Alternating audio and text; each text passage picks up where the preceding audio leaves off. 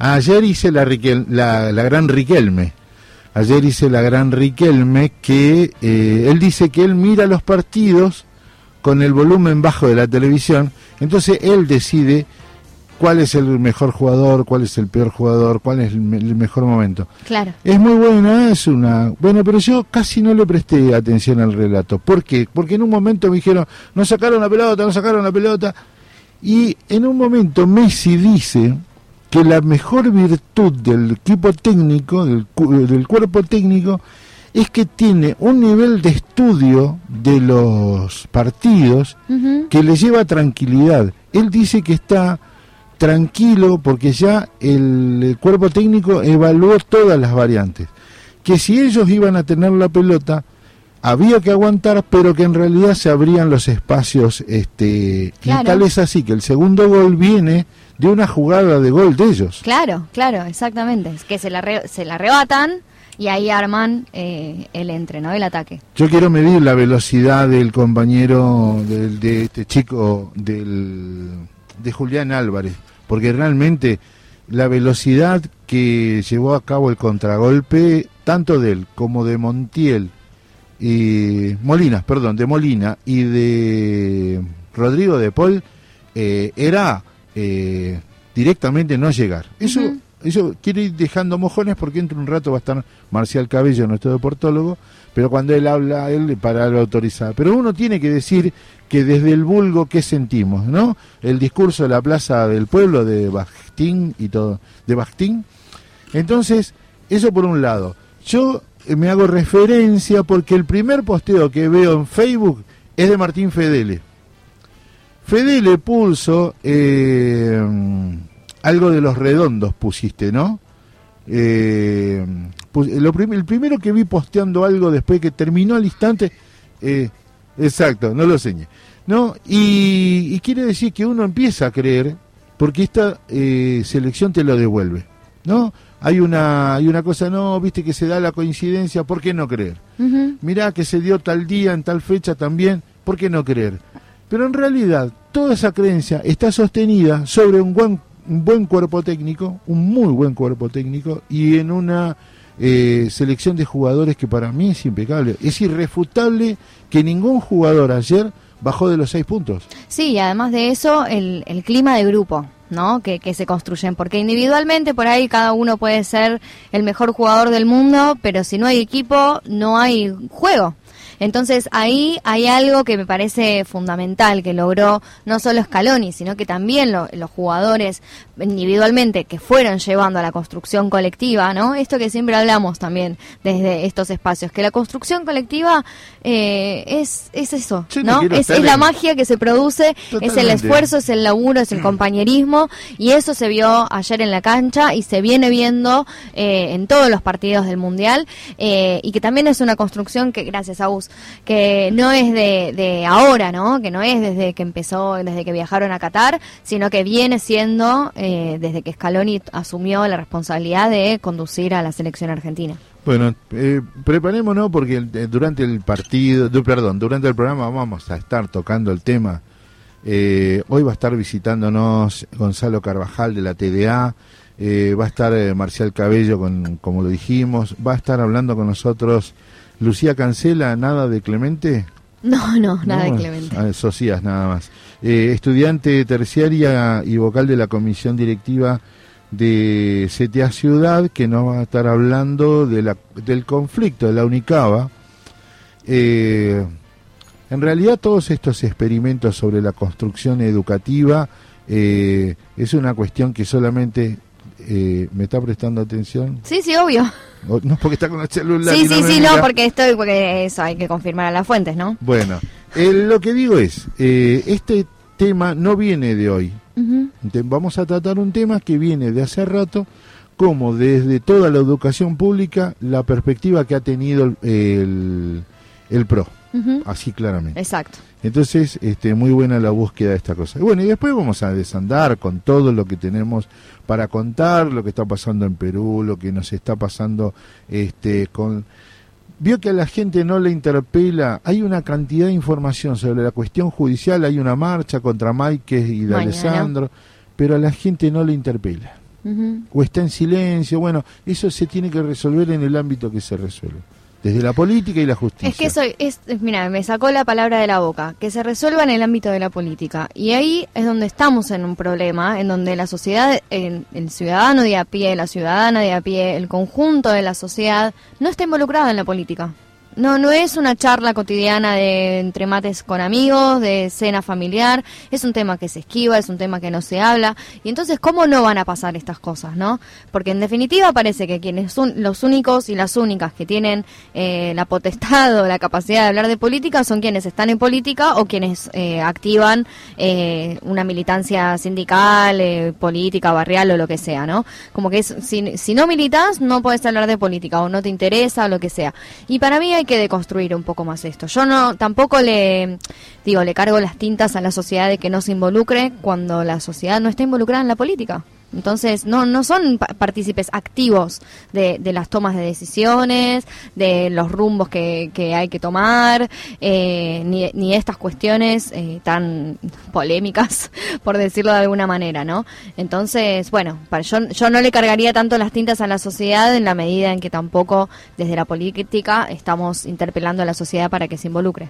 Eh, retomemos el tema. No involucre, no, no, cuidado, no, no quiero que quede como que le estoy haciendo cargo a la sociedad. Pero la sociedad tiene la teoría de la responsabilidad. Si te voto para legislador, no me traiga problema legislador a mí, no, no, no, me pidas que yo intervenga.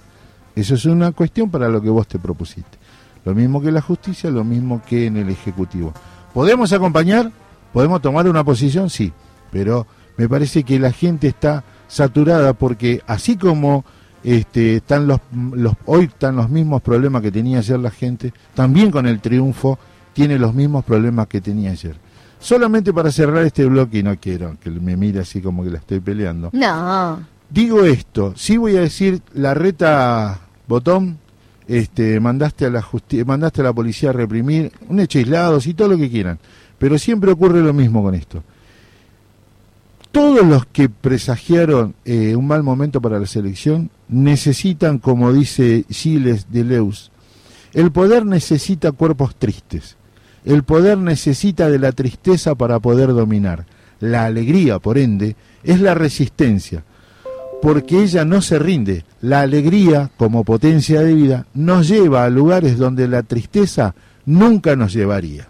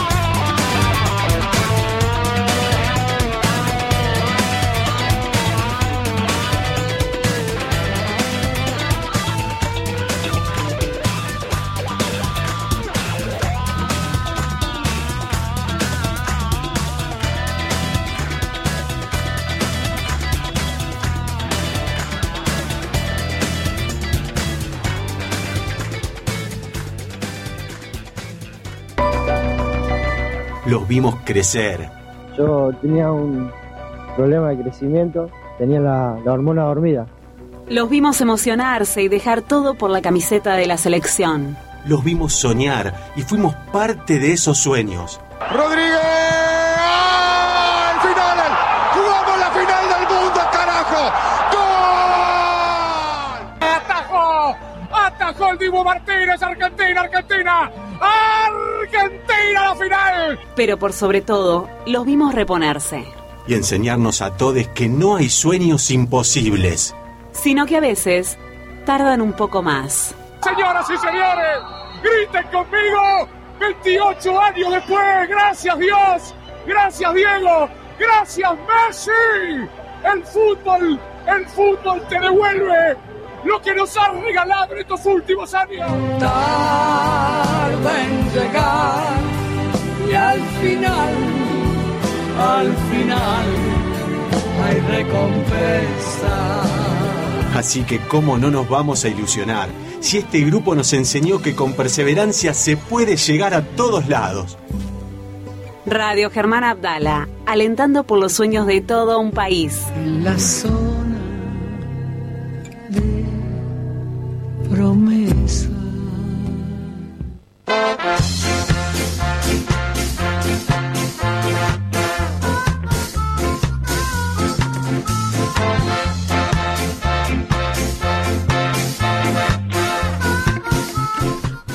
Usted sabe que un día como hoy, hace 31 años, ¿cómo pasa el tiempo?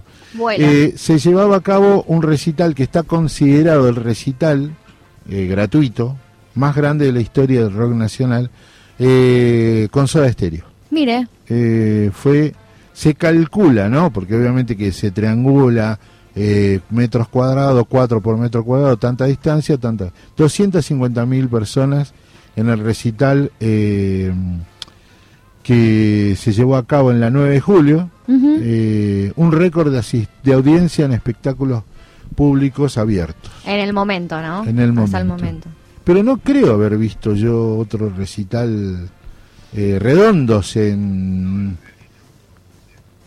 Ah, en Claro, pero privado, En- no, en- no público en la calle. Ah, tenés No, razón, es Claro. cierto. El indio en No la barría llevó 300.000 personas. Claro, pero sí, Pero inconta- es un- incontable. Incontable si pagaron todos también. Fue sí, medio no, pero público. fue, no, fue, fue tremendo. Yo estuve en No la barría y fue un recital. ¿Ese fue el del barro, todo? El último recital del indio. El último. No, el Gualeguaychú fue el del barro. Que también fui y volví a mi casa. Tuve que tirar las zapatillas, las calzas, las medias, todo. Tuve que tirar todo de la cantidad de barro que tenía. O sea, era, era un hombre de barro. Yo soy un primera generación de Los Redondos. Claro, Atenas, el día que murió Walter Bulacio. claro. Eh, oye, eh, estuvimos...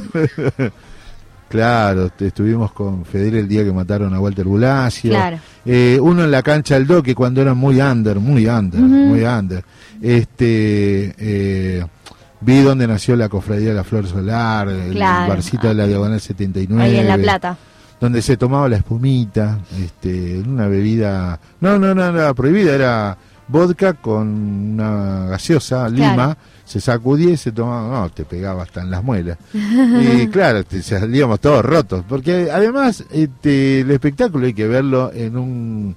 En, un, En su contexto, ¿no? Claro, claro, tiene que beber una bebida este, espirituosa, tiene que tener todo. Bueno, cuénteme qué tiene para este bloque. Bueno, yo no sé si tengo una, eh, una noticia tan alegre, pero la agencia Telam publicó una noticia en la cual informa que el número de periodistas encarcelados en el mundo alcanzó este año un nuevo récord de 533 personas eh, a partir de un informe que dio a conocer hoy la ONG internacional Reporteros Sin Fronteras en su informe anual que situó a América Latina además como la región más peligrosa para la prensa. El número de periodistas asesinados fue de 57, que también aumentó en relación al, año anterior, y en especial debido también a la guerra en Ucrania, luego de alcanzar cifras históricamente bajas, que en 2021 dio un resultado de 48 periodistas encarcelados y en 2020 de 50. Así que en el año 2022 eh, alcanzó a su punto máximo de 57 periodistas asesinados. Además, el informe detalló que 11 reporteros fueron asesinados en México, y esto representa el 20% del total, sumados a 6 en Haití y 3 en Brasil. Eh, los asesinatos se convirtieron en América, convirtieron, según Reporteros Sin Fronteras, a América Latina en la región más peligrosa del mundo para la prensa, porque casi de la mitad del total de los periodistas asesinados en el mundo ocurrieron acá en América Latina. Y vinculados directamente a la cuestión debe ser de narcotráfico, ¿no? Este México, esos lugares son hay algunas que todavía siguen vinculados a cuestiones políticas, ¿no? Hay pero el, el número es, es muy fuerte. Es fuerte, es fuerte con eso, ¿no? Eh, tener el récord de 533 periodistas encarcelados y 57 asesinados. Es más de uno por día Exacto. en el mundo. Bueno, el- nuestra profesión nos lleva a eso.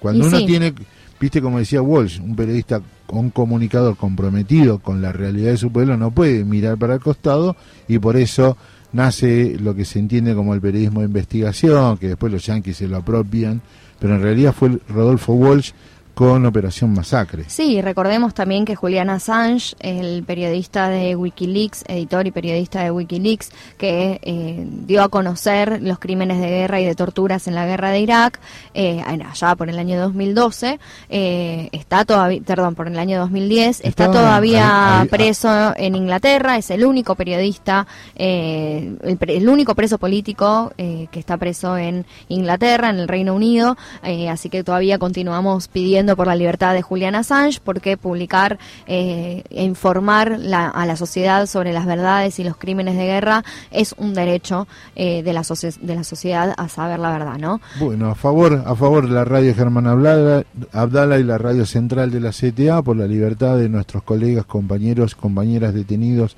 eh, muertos, este esclarecimiento, verdad, porque hablamos una cuestión.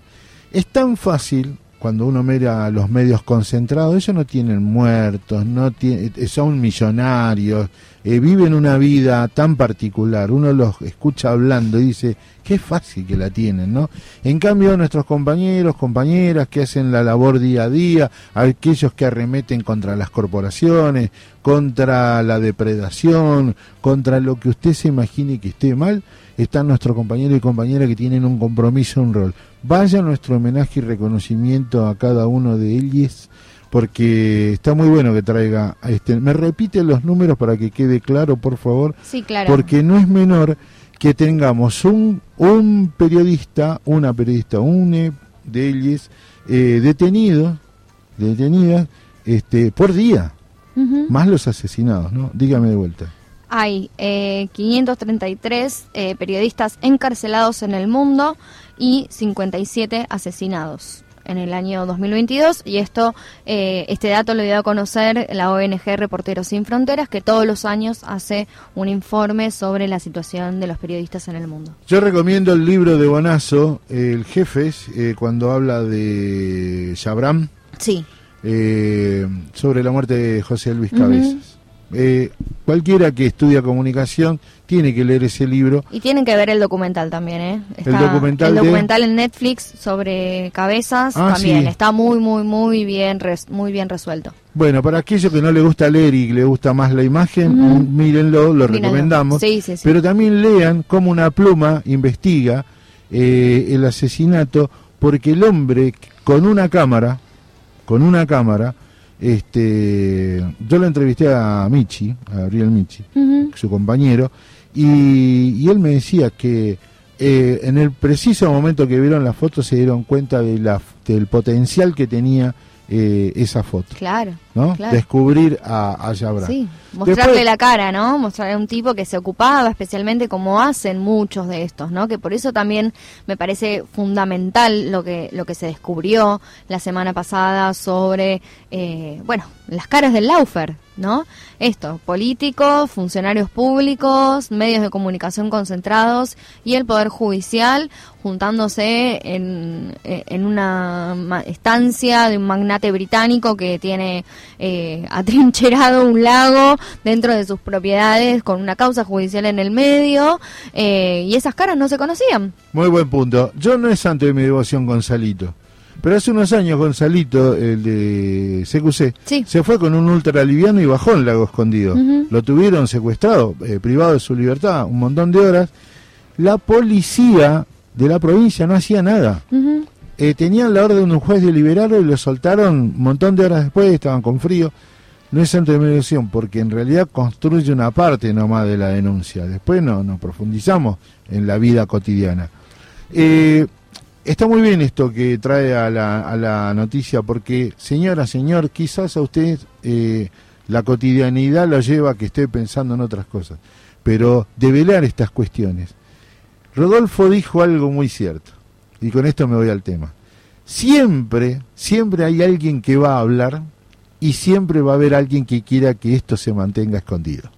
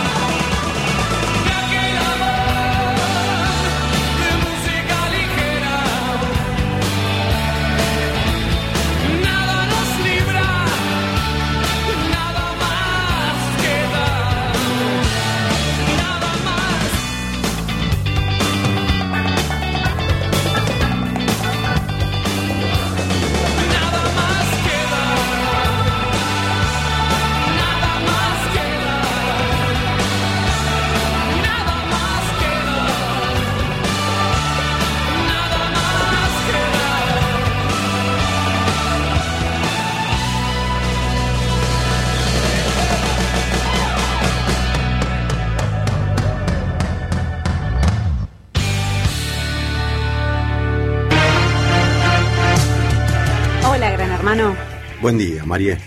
¿Me querés contar algo? Sí, la verdad yo no puedo. ¿Qué no podés? No puedo más, extraño. Extraño mucho. ¿A tu familia? ¿A tus amigos? ¿Qué? No, no, ni ahí. ¿Y qué extrañas?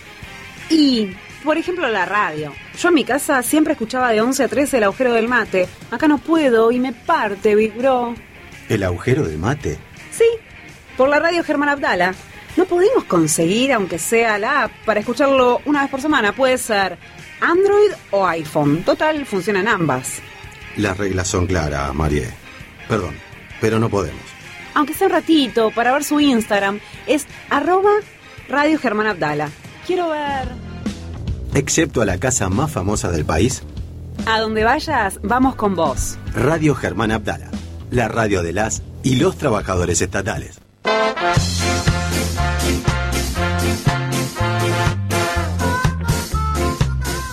Bueno, continuamos aquí. Hoy lo adelantamos que había un, conflicto eh, en, la, en la Cava, en la ciudad autónoma de Buenos Aires, pero me parecía importante que lo presentes vos, eh, que a que lo armaste. bueno, Sí. dale, no hay problema. Eh, que el gobierno de la ciudad volvió a anunciar un nuevo eh, recorte Oh. en eh, No relación a la momento Unicaba. no importa en qué momento lo lea. No, no, no importa en qué momento lo lea, Ah, que por bien. eso también trajimos a Lucía Cancela, que es estudiante terciaria y vocal de la comisión directiva de CTA de la ciudad. Buen día, Lu. Hola, ¿cómo están? Bien, para bueno, hablar puntualmente de esto, pero también en general, ¿no? De la situación en educación en la ciudad y en particular con, con los terciarios. ¿De dónde vino esta, esta nuevo anuncio que cerrarían eh, el Instituto de, de Formación Superior Docente Dickens y Brest, que están orientados en educación física, para poner ahí eh, estas sedes de la Unicaba? Ver, para empezar, eh, nos parece importante marcar que sea un mecanismo de anuncio siempre a esta altura del año. Eh, sigue más lejos cuando se anunció la Unicaba en el 2017, también se hizo ya con las clases finalizando. Esto claramente les conviene al Poder Ejecutivo porque, bueno, eh, nada, impide la organización estudiantil y, de los trabajadores.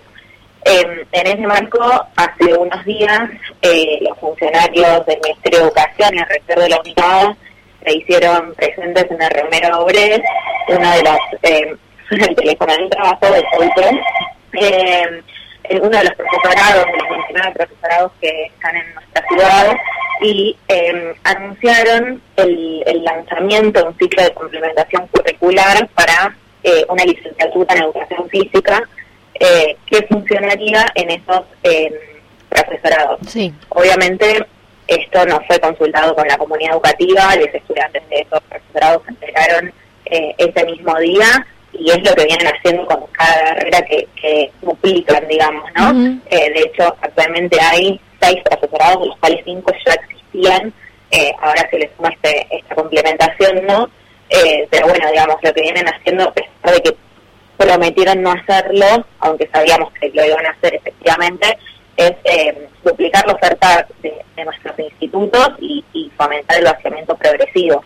Claro, que eso es lo mismo que viene sucediendo también con otros institutos de formación superior, en el cual han eliminado 24 materias, reduciendo de 64 a 40 materias, y esto implicaría 400 horas menos de clase. Sí, vienen llevando adelante eh, propuestas, por decirlo de manera bonita, eh, de reformas de planes de estudio. Ujú. A ver, Soledad Acuña fue muy clara durante todo este último tiempo que ellos necesitan avanzar eh, sobre el sistema de formación docente y la formación de, de los trabajadores eh, para poder avanzar en el modelo de educación que, que ellos pretenden. Entonces, en ese marco vienen llevando adelante distintas reformas, una de las cuales es el plan de estudio. Claro. Como siempre decimos, y también lo decían los estudiantes secundarios cuando fue la, la NES, la secundaria del futuro, ahora el tema de las prácticas, eh, las comunidades no estamos eh, negadas a discutir la actualización de la educación y mejora, eh, porque tienen que ver justamente con poder pensar cuáles son las necesidades de quienes la habitan hoy en día. El problema es que el Poder Ejecutivo lo que hace sistemáticamente es llevar adelante reformas sin consultas que tienen que ver con eh, un, un ajuste de, lo público y, y pensar eh, no la educación como un derecho social, sino al servicio de, de, bueno, sus amigos, que además esta semana quedaron bastante claros cuáles son.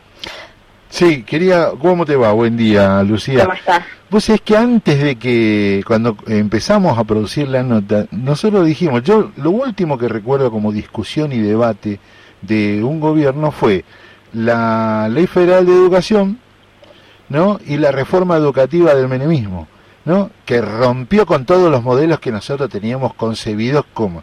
Pero lo que vos acabás de plantear es el, el nudo de la cuestión. Bajar el presupuesto para beneficiar a sus socios de- del poder. Y lo segundo, que a mí me parece que lo dijiste o lo deslizaste y me gustaría, es que también consolidan a través del modelo educativo la forma de pensar. ¿Puede ser? Sí, totalmente. Es que me parece que hay un debate que eh, Acuña intenta o, o lo aborda de manera sucia, que es esto del adoctrinamiento, de la politización de la educación. Exacto. Y en realidad cualquiera que eh, haya atravesado una institución educativa de- debiera saber que eh, desde la definición de qué libro utilizar eh, ya es una definición política. Totalmente. Entonces, la verdad es que cualquier cosa que se haga desde las aulas tiene que ver con eh, fomentar, con acompañar, con formar eh, determinados eh, ideas. Ahora bien, ¿cómo se hace eso? Porque en realidad la discusión es, y por lo menos lo que intenta instalar Acuña, el adoctrinamiento, bueno, lo que nosotros decimos es acá no se trata de adoctrinamiento, lo que nosotros pretendemos es formar sujetos críticos que debatan, que reflexionen, que después piensen A o B, digamos, porque no, no es lo que se intenta hacer, no es decir vos tenés que pensar esto, sino vos tenés que pensar. Claro. Eh, Acuña lo que intenta sistemáticamente es plantear que eso es adoctrinamiento y que lo que hacen ellos en realidad es la educación eh, objetiva, ¿no? Como si eso existiera. Y en realidad, eh, además, se pisan sobre su propio relato, porque sistemáticamente en sus redes sociales, la de la ministra, la de los legisladores oficialistas, vemos cómo van a las escuelas, cómo hablan con los niños, cosas que ni los legisladores de la oposición pueden hacer porque no les dejan entrar a las escuelas. Entonces hay un doble discurso ahí en donde ellos intentan meter por atrás, digamos, sus ideas y, pensar que en realidad lo que ellos hacen es esta educación objetiva, cuando en realidad están haciendo lo que ellos quieren, que es eh, eh, atentar contra el pensamiento crítico, atentar contra la organización comunitaria. Que Lucía es como que sacaran, o sea, tenemos que sacar, vamos del virreinato, sacamos la revolución de mayo, vamos a Mitre, suspendemos este, los federales, vamos por eh, Roca y desembocamos en Mauricio. Esa sería la síntesis de pensamiento, sería la síntesis de pensamiento de esta gente. Totalmente, de hecho, eh, bueno, yo cuando estaba en el secundario fue todo el conflicto de, de la nueva escuela secundaria, 2014-2015, eh, y parte de lo que nosotros planteamos en ese momento desde los centros estudiantes de los secundarios era que estaban recortando materias que tenían que ver con, lo social, en ese momento se están recortando horas de historia, horas de geografía y filosofía, que después, bueno, producto de, la organización estudiantil, algunas cosas se consideran, otras lamentablemente no, pero todas tenían que ver con justamente esto, ¿no? Con, con eh, tratar de borrar eh, parte de nuestra historia eh, colectiva. De hecho, sin ir más lejos, para nosotros fue bastante eh, alarmante la, la posición del Poder Ejecutivo frente eh, al, al, al intento de magnicidio, porque ahí cuando se, se decretó el feriado en- por un suceso tan importante eh, y, y grave para la, la calidad institucional y democrática de, de nuestro país, insisto, independientemente de la apreciación que cada docente, que cada estudiante pueda hacer de, la vicepresidenta, creo que hay algo claro que es que la educación pública, la educación en general, pero quienes habitamos la educación pública tenemos un profundo compromiso con la democracia. La posición del Poder Ejecutivo de poner en duda ese día de reflexión, poner en duda el abordaje de eso desde las escuelas, pensar que ese es adoctrinamiento, en realidad no es confundir y pensar que por hablar de esas cosas está bajando una línea de- ideológica partidaria y, y en realidad estamos eh, profundizando bases muy necesarias para, para nuestra sociedad. Lucía, y en relación a la Unicaba, ¿qué es lo que viene a proponer? O sea, ¿qué, ¿tienen contenido o es un cascarón vacío? A ver, eh, no ha- hay un debate, digamos. A mí no me gusta pensar que es un cascarón vacío porque si fuese un cascarón vacío no nos debería preocupar. Eh, no es lo que ellos plantean, digamos, eh, ellos pretendían crear, eh, cuando lo anunciaron, era la universidad que venía a reemplazar un 29 Instituto de Formación Docente, de ese plan inicial y sus ambiciones e ideales fueron pasando cosas eh, sencillamente por eh, el rechazo de las comunidades educativas.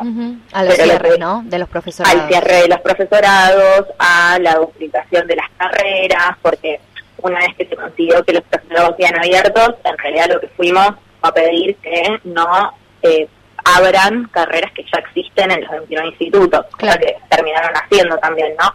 Pero lo que vino a proponer es eh, una mirada alternativa de- del modelo docente que tiene que ver con esto que venimos hablando, los profesorados si algo hay es eh, democracia, democracia en la toma de decisiones de los consejos directivos, democracia en las aulas, en la forma de construir las clases, en la forma de, de pensar en ser docentes.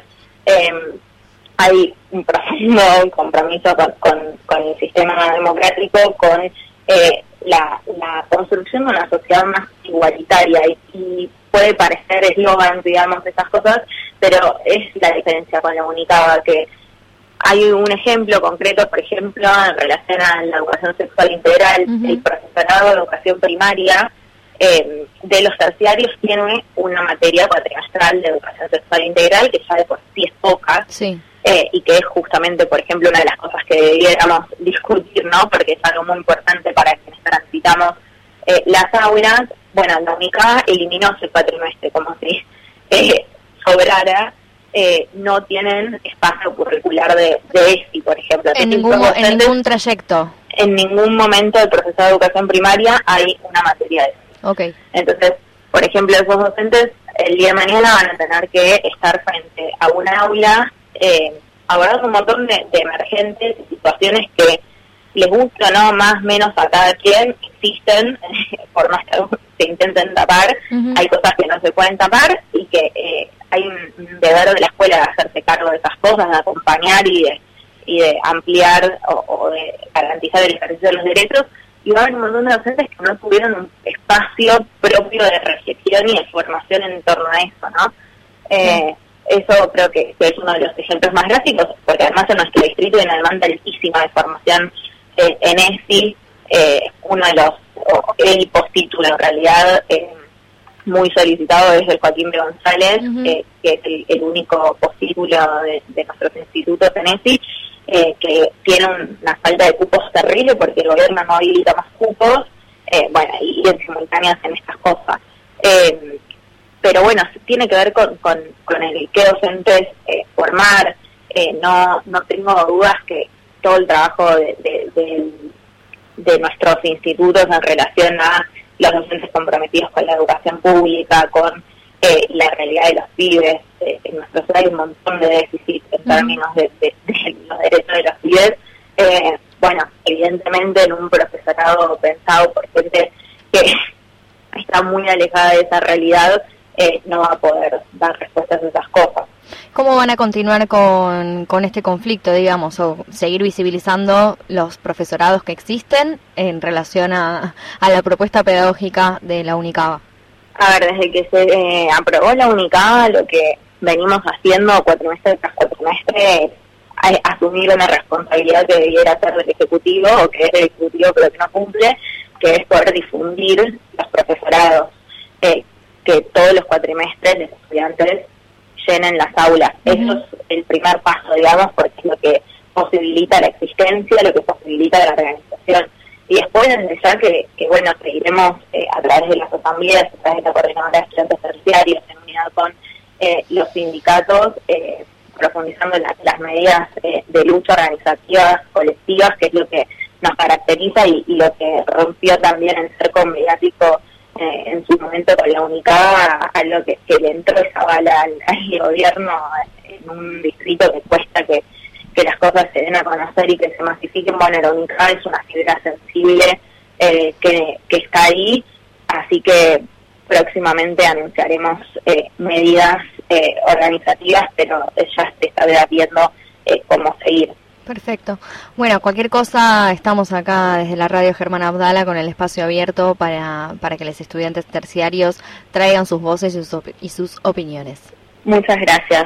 Gracias. Hablábamos con Lucía Cancela, que es estudiante terciaria y vocal de la Comisión Directiva de CTA de la Ciudad de Buenos Aires. No, no, no, malvenido, no, malvenido, campeón cementerio.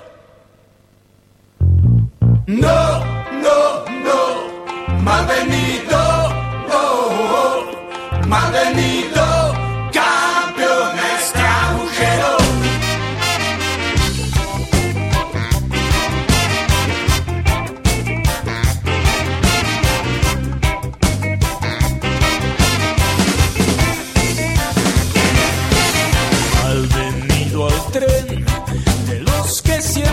damos vueltas por lugares donde nunca sobra lo que nos falta. No es por ser agua fiestas, pero acá nadie se la monta. Con a favor, apenas salvamos la ropa. Malvenido al rincón de los que ni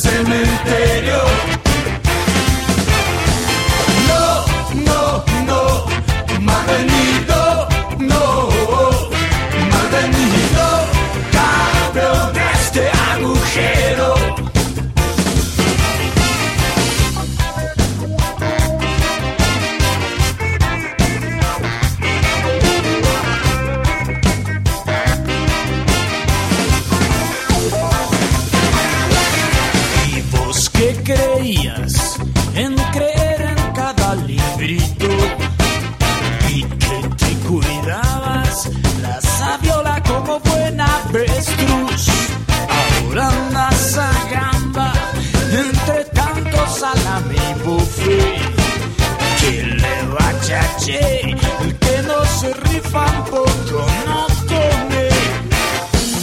Malvenido al lugar de tantos sueños sin flamear.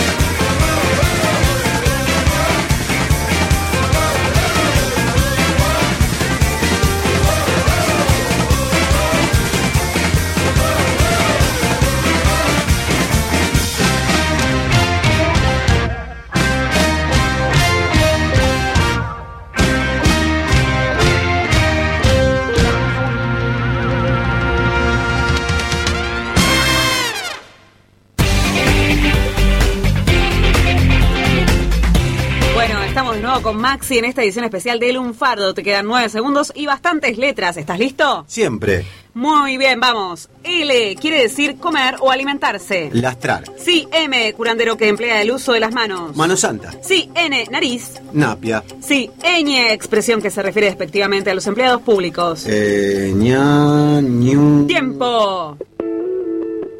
Si te dice ñoqui, es porque te quiere bajar el precio. Radio Germán Abdala, orgullosamente estatales.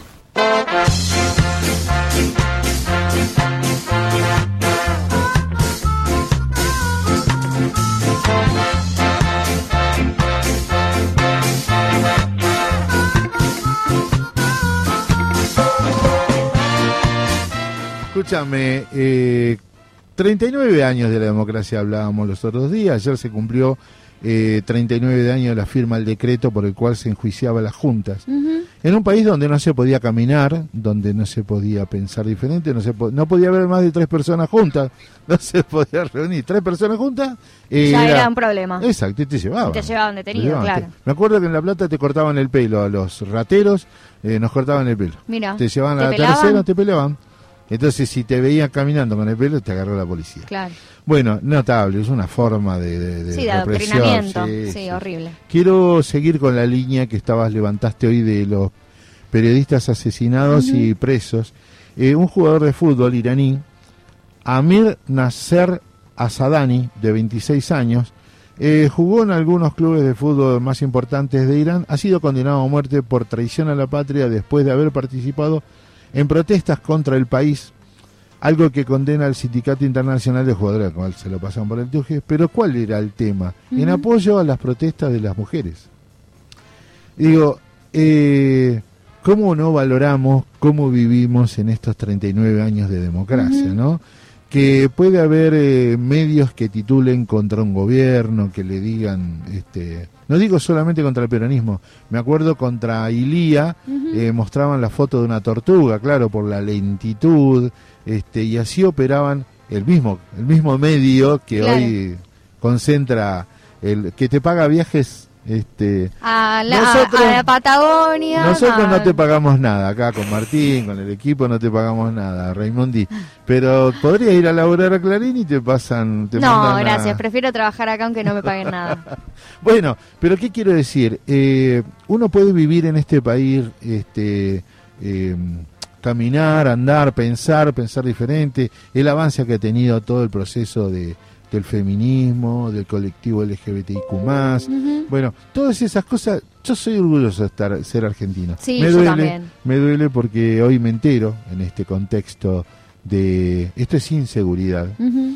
Esto es, eh, no es un policial, es inseguridad. En la ciudad de La Plata asesinaron a un periodista, docente de la Facultad de Periodismo, eh, eh, 53 años, Silvio Peroni, fue asesinado en la noche. Eh, fue a, salió a revisar qué pasaba en su casa, en el patio. eh, se chocó, se topó con un hombre, eh, forcejearon y le metieron un puntazo en el pecho y murió murió en el instante. Terrible, negro. Entonces uno dice, sí, yo vivo en un país este, con, con inflación, con- pero nadie te condena a muerte por pensar diferente. Nadie te condena a muerte por, salvo Cristina, ¿no? Que no es que cosa menor, ¿eh? Claro, Porque entonces si ahí con Cristina, entonces, seguimos todos, ¿no? Señora, señor, compañero, compañera que nos están escuchando en los espacios del universo laboral, valoremos esto y defendámoslo. ¿Cómo se defiende? Eh, estudiando, entendiendo, proponiéndose entender. No, yo soy apolítico. Ujú. No, al contrario. Eso es hacer política. Porque la o sea, no hacer política es parte de una política. Sí, sí. Entonces hay que entender qué nos pasa, hay que entender qué pasa con esta, la justicia en este país, hay que entender que hay, eh, usted está estudiando para abogacía, en trate de que además su carrera no salga operadora del poder, Ah, no. que no lo va a hacer nunca, pero No digo, pero también luche con que las cárceles están llenas de perejiles, sí. este, los juzgados se atiborran los papeles y, por ejemplo, a Ritondo se, las ratas le comieron un depósito de cocaína. Digo, todas esas cosas hacen que nosotros intervengamos y estudiemos y nos preparemos. ¿Por qué? Y usted me va a decir, ¿por qué es importante? Porque a la hora de votar, uno no mira las boletas y él tiene que entender, bueno, yo lo quiero votar a presidente, este muñeco. Bueno, hágalo, si quiere hacer prueba, este, para mí cómprese un circo, pero bueno, si quiere hacer, pruébelo, la alternancia, pero no le dé todo el poder, todas las cámaras, todo, ¿entiende? Y Entonces, en el reparto, eh, busquemos que haya alguien para que se cumpla el rol del equilibrio de los tres poderes. Y sí, ahí es donde volvemos a poner en discusión también la ley de medios. ¿no? O sea, ¿por qué estamos en esta situación en la que estamos ahora? Porque derogaron la ley de medios, no la pusieron en, en práctica, entonces los, cada vez hubo más concentración mediática y por lo tanto otra pluralidad de voces que hoy en día está expresada en medios autogestivos, comunitarios y en algunos medios públicos, bueno, no están teniendo la misma eh, igualdad de condiciones y de competencia en el mercado de medios y eso es en detrimento también de la democracia. Hoy vamos a hablar justo, le vamos a preguntar a Gonzalo Carvajal, ¿qué pasa? Porque en realidad la ley de medios está en funcionamiento. Lo que no hacemos es cumplir, hay unos artículos nada más que están en discusión, el resto se puede llevar, se puede Y discutir la los, pauta, pero son los artículos la concentración. de la concentración. Bueno, pero igual. dame la pauta entonces. Y eso es lo que no se... Ah. Ahí es donde está operando el poder. Yo siempre digo, de lo que le dan a Clarín, dame lo que sobra del cero, ¿no? Digamos, de seis, de seis, dale 600, dame los Claro. 50 que sobran. Y nosotros vivimos igual. Pero ese es el problema, cuando vos no decidís el poder. A ver, concretamente, ¿usted cree que con la anterior eh, ley de medios no se podía hacer tan bien las cosas? No, sí, sí, pero había más capacidad para discutir, con, sin la derogación de esos está. artículos, había más capacidad de discutir y de poner sobre la mesa la difusión de otras voces que no son las que marcan la agenda de los medios concentrados. Entonces, eso es lo que creo que, eh, que no se toma la jerarquía que debería tomarse desde la, la- Le la digo mi gestión posición. estatal. Yo le digo mi posición. Esos tres temas con los cuales la gestión Sabatella ¿no? enfrentó al grupo Clarín, paralelamente podríamos haber cumplido los otros. Y sí. Porque te doy, las, te doy los medios, los medios para los municipios, para los sindicatos, para las asociaciones, para los pueblos originarios, pero no te doy plata. Y se la doy todo al grupo. Sí. Entonces, esa es mi posición. Ah, co- ah, coincido, coincido. hubiésemos ido por la lucha esto. Pero eso sí, está muy claro que el cambio es cultural. Entonces volvemos a lo que charlamos con eh, Lucía Cancela. Si te forman la manera de pensar, entonces es todo un con- es todo un conjunto. Acá en la radio lo que hacemos es hablar desde otra posición, de otro lugar, al, el- al discurso dominante, ¿no? No, no te metas, esto es un problema de los políticos, todos los políticos son corruptos, mentira. No, No, todos no. los políticos son corruptos y nosotros damos fe de que hay de que hay pruebas sobradas de que en este país se puede construir un modelo diferente. Nosotros eh, quiero traer a raíz de esto, ¿no? Que un futbolista por apoyar las protestas contra el gobierno iraní va está preso, declarado a muerte por pensar diferente. Y la inseguridad, che Garro, eh, deja de pintar las veredas y pone más seguridad porque hoy asesinaron a un compañero y amigo. Eh, no va a estar en todos los medios, no va a salir en los grandes medios concentrados, pero nosotros sí, acá está.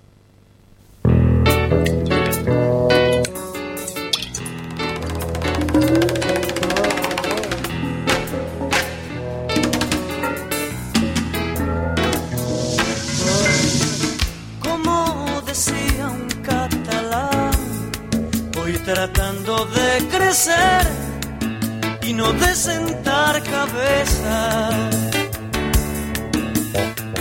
Vive de barrio buen tropero en la partida, un miembro más del circo desesperado, un punto en un planeta un bicho que camina.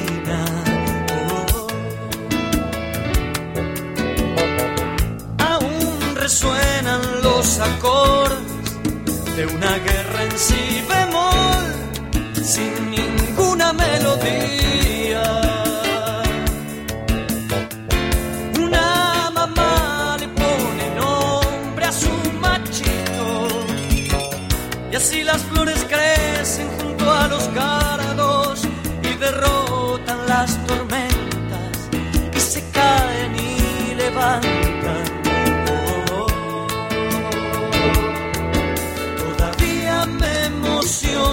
Ciertas voces. Todavía creo en mirar a los ojos. Todavía tengo en mente cambiar algo.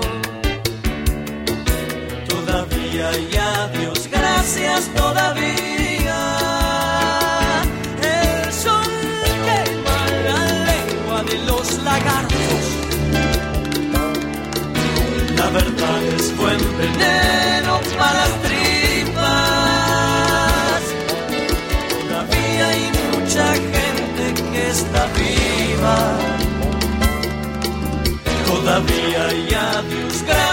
toda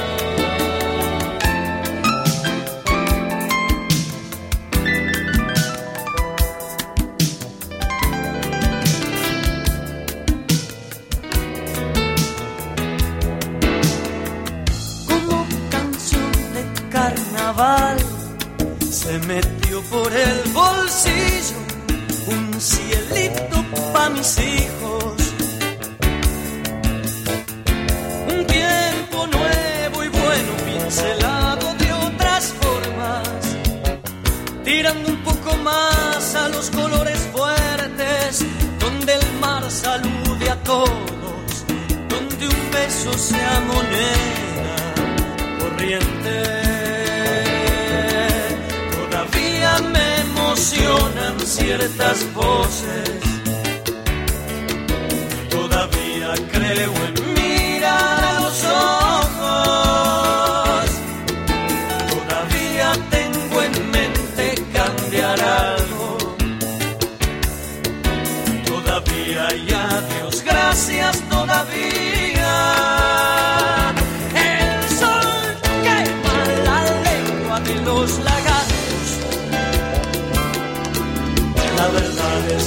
veneno para las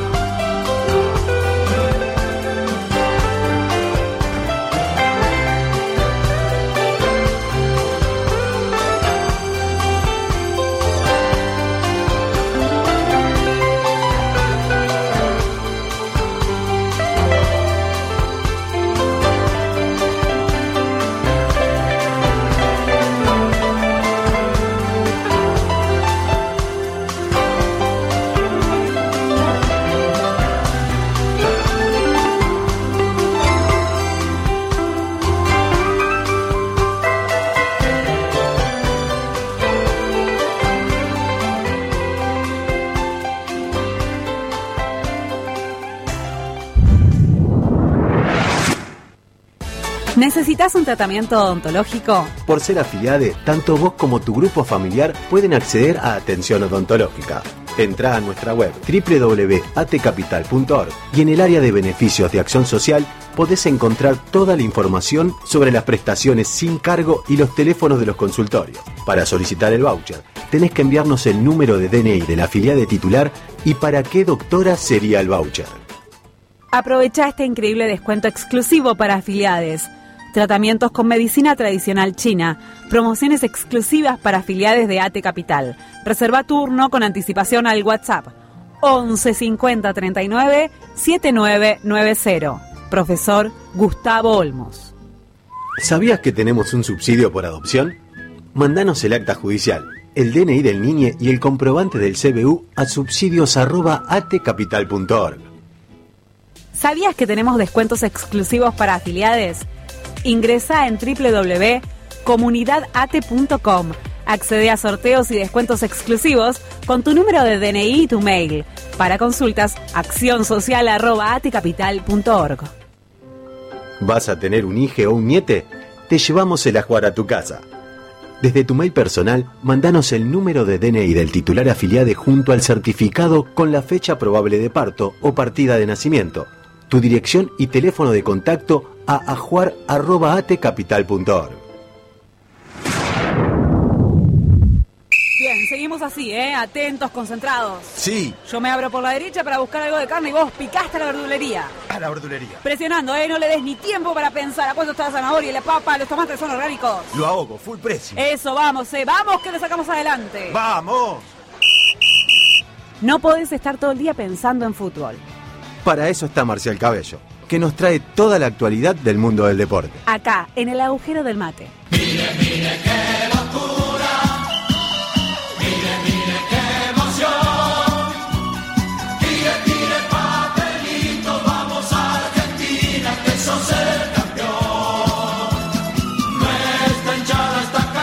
Esta, esta cortina anuncia que nuestro deportólogo, nuestro compañero columnista de deportes, Marcial Cabello, está en estudio. ¿Cómo le va, Marcial? Buen día. Pero muy buenos días, ¿cómo le va? Muy buenos días para todos. Hoy no me Hermosa mañana, ¿verdad? Sí. A lo Franchella, a lo Franchella estamos. Qué lindo. Qué belleza. Qué belleza de partido, ¿no? Y sin sufrir, que eso es lo más extraordinario que nos puede haber pasado. ¿Lo disfrutaste. Marcial? Por- eh, sí, lo disfruté mucho, muchísimo. Eh, es cierto que, que habíamos empezado con algunas dudas, como siempre. Parece casi un ritual ya de esta selección, Ajá. ¿no? Empezar, empezar los primeros 20 minutos, por lo menos hasta que se abre con el primer gol. Empezar con algunas dudas. Eh, Croacia manejó muy bien la pelota en los primeros minutos. Y, pero hasta el que otro- apareció, el otro hasta que apareció el penal. Claro. Sí, por supuesto, sí, por supuesto, claro que juega, lo habíamos dicho, lo teníamos claro de que jugaba eh, y también en- en- entiendo en un poco la, la lógica que se buscó, de hecho se cambió en una en una formación poco habitual de Argentina, en el cual Scaloni eh, decidió un 4-4-2, casi un 4-4-2 clásico, Ujú. eh, entregándole la pelota a Croacia, me parece que era un poco la, Sí. la estrategia y buscando un poco la, la equivocación, de hecho vino la equivocación, vino el penal, eh, bueno, y después vino esa jugada de, de Julián Álvarez eh, a lo a lo a lo Kempes, Claro. eh, que fue tremenda, ¿no? Ese gol, ¿qué, qué sentiste con ese gol de Julián No, Álvarez? Donde eh, se pasó no, la pelota por todo el cuerpo, fue como mágico. pero pero aparte una corrida una corrida que si uno ve el gol eh, completo eh, quien rechaza en el córner adversario es el propio Julián Álvarez claro. Eh, digamos sale a torar eh, él eh, le rebota la pelota y en el rebote ya después va directamente a, a buscar la, el espacio le llega la pelota y hace una corrida magistral eh, con una potencia que realmente la- los últimos metros y como le rebota la pelota y demás me hizo acordar muchísimo a un gol que le hizo Mario Alberto Kempes en la final a Holanda ¿sí? en el Mundial 78. Sí, el de la planchita. Exacto, Sí. el Bueno, mismo. el ¿desde mismo. dónde te paras hoy para analizar el partido? ¿no? ¿Desde qué punto? Porque la verdad que no hubo fallas. Eh, No, me, me paro desde ese punto, ¿no? Desde, desde la visión. eh, a- a- yo fui uno de los que decía Eh, no, fui, no, no sé si fui crítico de la selección, pero sí marqué algunas cuestiones que, que me generaban dudas y demás. Y me parece que, que Scaloni nos ha cerrado la boca a más de uno. Totalmente. Eh, eh, en este sentido de haber de, de haber hecho mm, algo totalmente distinto para este partido, incluso Exacto. creo que contra Francia va a ser otra cosa totalmente distinta, posiblemente Epa, vuelva vuelva a la línea vuelva a la línea de 5 posiblemente. Mirá. Eh, me, me hice un furcio, ¿no? Le dije contra Francia, ya dice eh, Futurología. ya, ya lo di, ya lo di por eh, por, por sentado. Bueno, nada, eh, uno uno quiere, eh, uno cree que va, Francia, uno ¿no? cree, uno cree que va a ganar Francia y a su vez uno quiere que la final sea con Francia. Claro. Eh, a mí no me gusta, me- eh, a mí me gusta ganar a los mejores. Y cuando vos tenés que jugar una final del mundo, a mí me gusta jugar con los mejores. Y para mí Francia es la mejor selección y sería hermoso poder salir campeón ganándole. Y además, en términos de mercado, lo dije el otro día, una final entre Mbappé y Messi sería algo Y sí. extraordinario. Y me paro desde ese lugar, ¿no? Desde, a- me, me paro, a ver, Argentina hoy tiene, eh, vamos a hablar un poco de peronismo, ¿no? Eh, ¿Por qué no? tiene, tiene, tiene un conductor, ¿sí? Eh, tiene un conductor y tiene un líder. Eh, eh, tiene dos cosas, tiene dos Perón, digamos, prácticamente. Perón y Eh, Evita. lo tiene, eh, que es algo así, ¿no? Uno, eh, uno, uno desde, desde el lugar de líder, de, de, de, de, de- de ordenar dentro de la cancha, que, es- Messi, y el otro más una cuestión más táctica, ¿no? Eh, lo primero que hizo Scaloni fue armar un grupo, y me parece que lo dije el otro día, y lo hizo de manera, de, manera extraordinaria, eh, y a su vez eh, favoreció el grupo a Messi. Lo dije el otro día, era una selección Messi dependiente. Hoy sigue siendo Messi dependiente, pero no recae absolutamente todo en él. Yo tuve una sensación, Marcial, a ver vos qué pensás, que la mayoría de los pibitos, que son pibitos, ¿no? De los Exacto. jugadores de la selección, y que Messi es de los más grandes, junto con Otamendi, por ejemplo. Eh, y que hay algo de que, bueno, que se, difundió en estas horas también, de la foto de eh, Julián Álvarez, con Messi, el, eh, Julián Álvarez siendo muy chiquitito, eh, y hay algo de admiración, como que los pibes también se formaron viendo jugar a Messi, y algo de eso por ahí Messi también lo pudo cap- capitalizar con, con sus compañeros de equipo, ¿no? Eh, como algo de, de, la referencia de Messi y de Messi poder condu- conducir también a ese equipo, como que en algún punto está siendo un equipo a su medida. ¿Qué pensás de eso?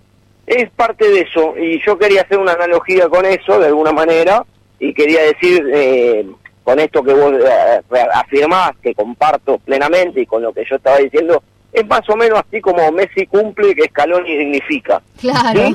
Eh, Sí. eh, esa es un poco la analogía. Eh, Messi cumple porque ha cumplido, porque ha hecho ha, ha- ha hecho goles, hoy está junto con Mbappé como los, los máximos artilleros de este mundial, está eh, eh, al tope de las asistencias en este mundial, está ha sido de los que más ha gambeteado, de los que más situaciones ha creado, bueno, nada, tiene una estadística en este mundial extraordinaria eh, y ha cumplido, ¿no? Lo que uno le pide a Messi que se haga cargo de un equipo, lo hizo y con creces.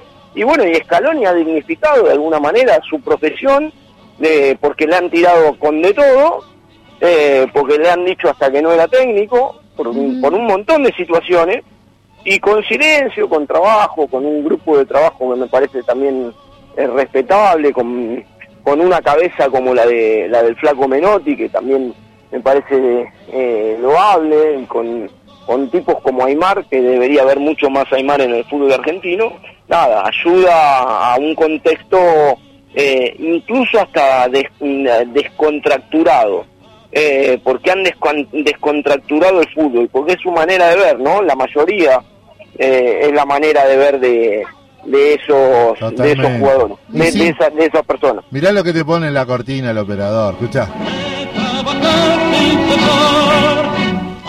Vos sabés, alguna, alguna- es un monstruo, es un monstruo. ¿Alguna vez vos viste un técnico que vaya, no tiene divismo, se fue hasta la tribuna y bajó al hijo, va a los hijos, festejó con los hijos? Decime algo más humano que eso. No, no, son, son, son personas mm, eh, me parece que todo es como nosotros y algunos videos que están dando a la luz, ¿no? De, de Julián Álvarez pidiéndole en su momento un autógrafo a, a Messi o una foto a Messi, un, hay un video de dando vuelta ahí de, de, de Ezequiel Palacio, creo que fue, Sí. diciendo Scaloni voy a estar con vos y bueno, nada. Eh, me parece que estamos viendo la parte más humana. Eh, ayer la, la, la entrevista, eh, yo digo que De Paul se había comido un personaje, eh, lo, lo- Fernández. lo- lo dije, pero la entrevista de ayer de De, de, de De Paul con Titi Fernández Sí. es, es de una calidez humana extraordinaria, pocas veces visto.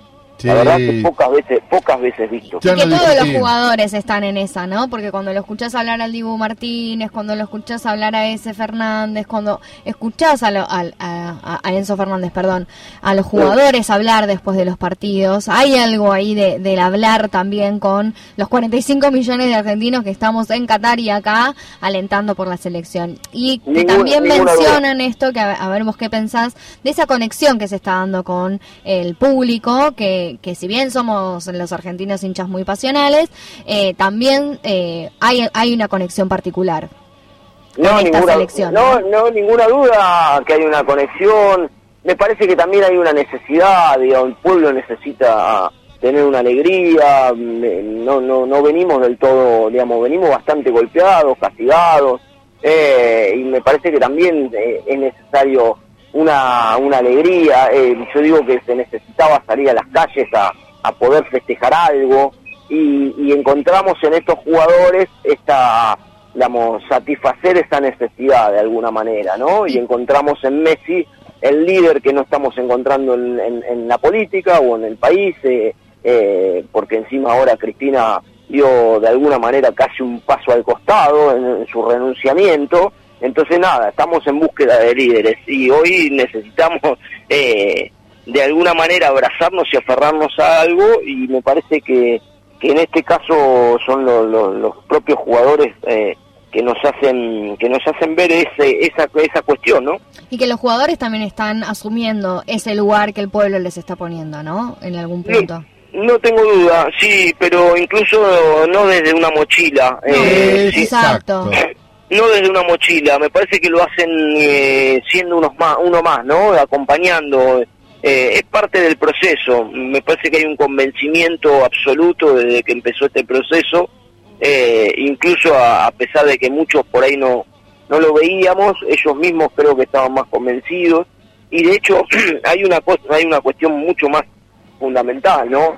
Eh, terminan jugando McAllister, termina jugando Enzo Fernández y termina jugando, ju- jugando Julián Álvarez, que ninguno de los tres Exacto. teníamos pensado, ninguno de los tres teníamos pensado de que iban a ser titulares en este mundial. Ese es el punto. Eh, Claro. Sí, porque porque pensábamos en Lo Celso, porque pensábamos en Paredes, porque pensábamos en Lautaro Martínez. Y sin embargo fueron los tres, yo creo que mm, sacando a Messi, ¿no? que es un extraterrestre, fueron los tres baluartes de, de esta levantada de Argentina, uno más silencioso que otro, porque el, el trabajo de, de McAllister es, de, de muchísimo silencio, Sí, sí, Eh, sí. El, de, el de Julián Álvarez, bueno, es, es, es- arrollador, y el de Enzo Fernández es un, un cerebro dentro de la cancha. Y eso me parece que eso me parece que ayudó muchísimo y que tiene que ver también en, en- en- en la calidad del grupo, ¿no? Porque entran tres jugadores, no es que entra uno, Exacto. entran tres jugadores, tres jugadores que no iban a estar tenidos en cuenta y, y, el- y- y y la otra que marca es la de la de, de pensábamos que no iba a estar Acuña que lo íbamos a sufrir Eso y, y terminó y terminó jugando Tagliafico y después de Messi creo que fue el mejor jugador de, de y- o de Julián Álvarez creo que fue el mejor jugador de Argentina, ¿no? Sí, sí, totalmente. Por eso hagamos un repaso, porque dijo muchos titulares. En principio, Scaloni no se encuadra, no lo podés leer eh, por el partido anterior, sino que, como dijo Messi, este cuerpo técnico eh, tiene claramente pensado cada detalle del partido. Eso es así. Es así, es así. Y hay, y, y hay que reconocerle también eh, que, que me gustaría, ya lo dije en estos micrófonos, eh, la labor de- del preparador físico, ¿no? La labor de Luis Martín. Muy buen Sí, punto. totalmente. que me parece central porque han, han, eh, Messi ha terminado los 90 minutos, eh, salvo algunos que venían medios medios tocados, como el caso de María, el repunte del Cuti Romero porque había arrancado eh, con algunas Sí. dudas, que estaba tocado, bueno, terminó siendo un pilar también. Eh, nada, hay una muy buena preparación física de, de, de un de un tipo bárbaro, porque además es un tipazo, eh, tuve la suerte de conocerlo hace muchos años, a Luis, el jugador de la Liga Amateur Platense, goleador, como poco era el Batistuta en su momento de, de la Liga, y nada, muy buena persona, eh, aquí oriundo de, de la ciudad de La Plata. Entonces, eh, eso también hay que destacarlo, porque ha hecho un trabajo notable, porque los jugadores se lo reconocen, porque uno lo ve cuando lo ve las imágenes, eh, cuando hacen la entrada en calor y demás, bueno, aparte de, ser muy obsesivo con su trabajo, está claro que le llega mucho a, lo- a los- a los jugadores y eso es importante. Tema número dos, en ese balance. Usted dijo el cuerpo técnico. El cuerpo técnico no es menor.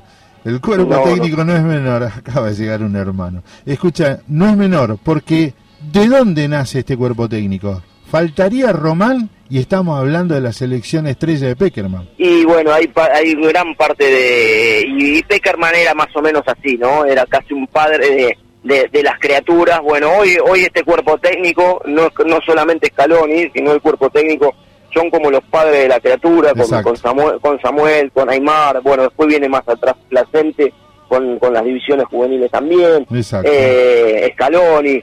Pero bueno, nada, eh, yo quiero desmitificar algo, ¿eh? No es de la escuela tampoco, ¿eh? ¿No? porque ustedes se quieren apropiar de, eh, ustedes se quieren apropiar absolutamente de todo absolutamente de todo y ha pasado ta- y ha pasado tan solo un año por la fila de estudiantes de la plata Scaloni Está en la génesis. Está en la génesis. Marcial. Es lo único que nos queda. Ayer hablando con un amigo en común, ayer hablando con un amigo en común, eh, me dice Sergio Roberto Boscariol, me dice, yo lo tomo a los gimnasia, vos sabés que soy hincha de gimnasia. Y perdimos, y perdimos, bueno, nosotros estamos acostumbrados a perder. Y la verdad es que el, el Oscar me hizo reír tanto, pero nunca vi un partido más tranquilo que el de ayer, este, de todos los que tuvo la selección en este mundial hasta ahora. sí no no corrió riesgo salvo dos o tres situaciones de remate que sacó abajo Dibu Martínez después no recuerdo que haya corrido riesgo en algún momento eh, Real, alguna ¿no? situación no sí se vio demasiado tranquilo hemos disfrutado de un partido de fútbol como como muy pocas veces nos pasa eh, y bueno nada a, mí, a nosotros creo que nos gusta eso de la selección no poder disfrutar. Ya para para sufrir tenemos cada uno nuestros equipos. Y, y sufrimos durante todo el año. Y bueno nada nos queda disfrutar y bueno y después la final que sea lo que Dios quiera yo creo que yo creo que ya hemos eh, hemos llegado al lugar que queríamos llegar. Y, y después eh, son 90 minutos de fútbol, los 120 y, y después si no eh, son los 120 son la suerte de los penales, pero nada, no se llega a una final todos los días, me parece que es meritorio, me parece que es meritorio cómo se llegó, con el proceso que se llegó eh, y con el futuro que hay, ¿no? Porque hay hay más hay más después de esto pareciera. Claro. ¿No? Con Enzo Fernández, con Sí. Julián Álvarez. Sí, sí, dice, eh, dice que sos el deportólogo, pero te llaman solo por cábala. Mirá qué, qué, qué jodida que es la producción. No tengo ninguna duda, no tengo ninguna duda, y no tengo ninguna duda y voy a y voy a salir todas las veces que sea necesaria por cábala. Bueno, te digo una sola cosa. El flaco Fedele, que es el operador técnico, ya lo vas a conocer, eh, me contó una anécdota de Adel. No te vamos a despedir con tu cortina. Bueno, Vamos a despedirte ver. con un tema de Adel, porque a Adel le tomaron una foto, le dije, vos sos de Argentina, uy, cómo sufrimos los penales. Y ahí se largó con Te amo Messi, te amo Messi. Un tipo que ha transversalizado el amor en todo el mundo. tremendo, muy buena la nota de la periodista también, Sí. de Sofía Martínez. Sí, divino. Eh, en realidad, en, en realidad la- la- las palabras que tuvo para, Somos nosotros. son la- la- las palabras, exacto, eh, somos nosotros, exactamente. Y tenía que ser público. Gracias, Marcial. Un abrazo, Abrazo. grande, un saludo para todos.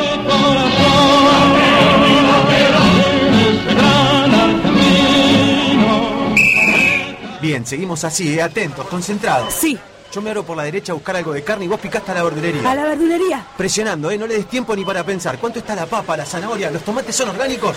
Lo hago, full pressing. Eso, vamos, vamos, vamos, que lo sacamos adelante. ¡Vamos! No podés pensar todo el tiempo en fútbol. Para eso está Marcial Cabello, que nos trae toda la actualidad del mundo del deporte. Acá, en el agujero del mate.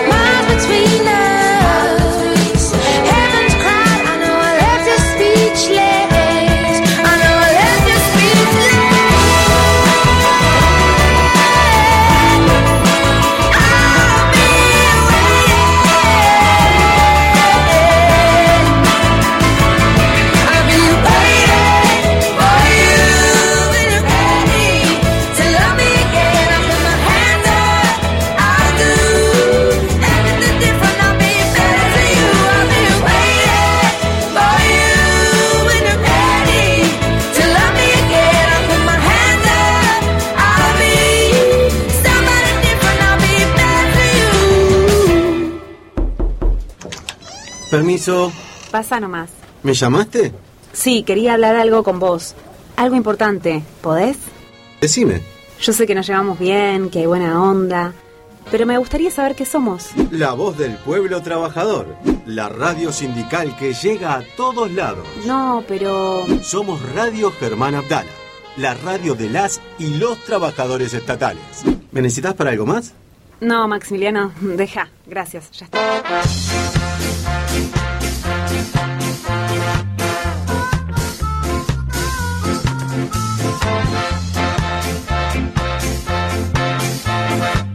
Estamos aquí en el agujero del mate a través de la radio Germán Abdala y el- la radio central de la Central de los Trabajadores Argentinos. Acá estamos todos embanderados, sentamos en el estudio del Negrito Río. Y esta es una agenda, una nota, una entrevista sin agenda. ¿Por qué? Porque me dijo, mira que hablamos de todo. Con nosotros está el responsable máximo de la televisión digital argentina, de la TDA. Para mí, el medio más federal que conozco en estos momentos, que, que llega a lugares como mi pueblo. Así que te doy los muy buenos días, Gonzalo Carvajal. Bienvenido a la radio. Y además, son todos amigos tuyos. Qué lindo. Sí, pero además que el gusto de volver a la radio, estamos, hace- hacía bastante que no, no nos veíamos y, y volver a la radio que se mudó de lugar, que está mucho más armada, que ya es otra cosa. Está linda, está Es linda. otra cosa. Qué alegría que estés en la TDA, porque sé de tu historia, de tu lucha, tu militancia en la comunicación y ese eh, aparato que, que uno lo mira este, y cree que, que se puede hacer tantas cosas, es así, es la TDA tiene todas esas posibilidades. Mira, la televisión digital abierta es un gran sistema de transmisión, por lo tanto es un gran sistema de vinculación de personas, ¿no? de, vinculación de comunidades. Eh, a mí mm, me gusta explicar siempre algunas cuestiones técnicas, ah, porque para que la audiencia que no conoce las conozca y, y conozca también porque conociendo las cuestiones técnicas después se puede saber las posibilidades que existen. Exacto. Nosotros hoy eh, administramos, llevamos adelante un sistema que tiene 103 estaciones de transmisión, o sea, 103 lugares donde se transmite al aire. Eh, con esas 103 estaciones, donde la, la más poderosa, la que tiene más potencia, está aquí a unas cuadras de acá, arriba del Ministerio de Desarrollo Social, custodiada por la compañera Evita. Este, ahí tenemos el equipo de transmisión más poderoso, tiene 5 kilowatts de potencia, con la, la potencia con la que se cubre la ciudad de Buenos Aires, Gran Buenos Aires, eh, em- em- es muy poderoso. Y después, en distintos lugares, en esos 102 Ujú. otros lugares, hay distintos eh, distintas configuraciones, más potencia, menos potencia, en función de la cobertura que haya que lograr en ese lugar. Con todo ese dispositivo, eh, que está vinculado a través de fibra óptica, por la red federal de fibra La óptica, calidad. y, y vinculado a través del satélite, a través del ARSAT 1, Ujú. es decir, todo este dispositivo eh, necesariamente, nece- mm, digamos, es, es parte, de, eh, digamos, sintetiza el uso de toda esa tecnología que se fue desarrollando a partir de, de, digamos, del gobierno de Néstor, de la decisión de Néstor de crear ARSAT, que es quien lleva adelante y administra toda esta, la potencia de todo este sistema. Con todo eso nosotros estamos calculando que nuestra cobertura llega a número más, número menos, no podemos asegurarlo con exactitud, 85 y un poquitito más de la población de nuestro país. Ujú, 85%. Claro. Entonces el 85% de la población de nuestro país puede ver televisión digital abierta con el simple hecho de poner una antena conectada a su televisor, si el televisor es un televisor de, de- de no, no más de 10 años de antigüedad. Si es un televisor más viejito, aquellos viejos televisores de tubo, todavía necesita ese decodificador, de los Exacto. cuales se entregaron más de un millón y medio en, en la etapa de gobierno de Cristina. Eh, la verdad que los televisores todos vienen así, de línea, es obligatorio, entonces ya, ya casi no es necesario. Si al- a alguien le quedó la necesidad, digamos, hay, hay todavía decodificadores, pero no es una cosa que se fabrica, en el mercado hay, pero se importan, Totalmente. entonces no son baratos, son caros. La otra vez alguien me preguntaba y yo le decía, bueno, pero fíjate, porque por lo que te cobran un decodificador, por ahí te compras un televisor en cuota este, y ya Y está, ya no necesitas el decodificador, es como... Bueno, y con ese dispositivo nosotros llegamos a toda esa población, pero también sabemos que hay una enorme porción de argentinos y argentinas, o de, de habitantes de nuestro país, que no a los que no les llega. Y nos hacemos cargo de eso. Es decir, no, porque si no, digamos, nos quedaríamos contentos con haber llegado hasta un determinado punto. ¿Dónde se consigue la antena para ver TDA? Las antenas se compran en las casas de electrónica, ferreterías, algún, hay supermercados que las tienen, hay eh, chinos que se han avivado y las han... Por- digamos, ¿qué es lo que pasa con las antenas? Eh, es el elemento más eh, económico de toda la cadena, ¿no? Exacto. Digamos, incluso en las redes se ha, se ha dado toda una, una historia durante el mundial del tema de hacerse la antena con un Tutoriales, cable sí. pelado. Eh, Y bueno, sí, de- si uno está cerca del lugar de transmisión, eso va a funcionar. También le decimos a la gente, mira, lo ideal es poner una antena, una antena porque eso te asegura que vas a agarrar la totalidad de los canales que transmiten en tu localidad. Que no son solo los que nosotros administramos, que son cuatro, del 22 al 25. Ujú. En esos cuatro canales nosotros llevamos 17 señales a todo el país. Es la magia de la compresión Claro. que permite Tremendo. la digitalización. Comprimimos, llevamos 17 canales y en cada lugar se suman los canales locales que hay. Hay ciudades como Buenos Aires o el Gran Buenos Aires donde hay muchos, Córdoba, San Juan, eh, Mendoza, y hay otros lugares donde todavía no hay canales locales y es necesario que los haya, por lo cual eh, estamos insistiendo mucho en- con el ENACOM para que la gente se meta, los, los, los- la gente que tenga ganas de poner un canal de televisión se meta. Eh, el ENACOM abrió ahora 75 concursos de televisión abierta en muchísimos lugares del país. Es importante que haya canales que al no entrar en la disputa de la potencia, como son estos modelos digitales, son mucho más económicos. Yo hablé con el compañero que eh, hizo la histórica transmisión del Canal 4, ¿te acordás? Eh, bueno, ahora ya no trabaja más, este Ricardo, Ricardo Leguizamón, y me mandó con el equipo que arman los transmisores de televisión digital abierta. Y en dólares no es tan caro. El tema es que después le trae un problema. El tema es que después le trae un problema la producción, el equipamiento. Por supuesto, un canal de televisión Sí, sí. no es solo el, el fierro, Exacto. digamos, como decimos en- la práctica. Después, eh, es el fierro es lo de menos, o no es lo de menos, es la inversión inicial. Después vos lo que tenés que sostener una audiencia. Eh. Para sostener una audiencia tenés que tener buena programación, para tener buena programación tenés que tener buenos profesionales, gente que conozca el oficio, Bien, eh, tener ahí. creatividad y, y tenés que además eh, sostenerla. Lo que no... Porque eh, en un medio de comunicación, eso ustedes lo saben bien, eh, vos no podés entrar y salir. Vos tenés que, digamos, la audiencia tiene que saber que a tal hora está tal programa, que a tal hora está tal conductor. Bueno, to- todo lo que sabemos de la comunicación, que es una continuidad. Coincido, coincido. Bueno, ahora hablaste del fierrerío, ¿no? Del, del sistema. Bueno, pero adentro están los contenidos.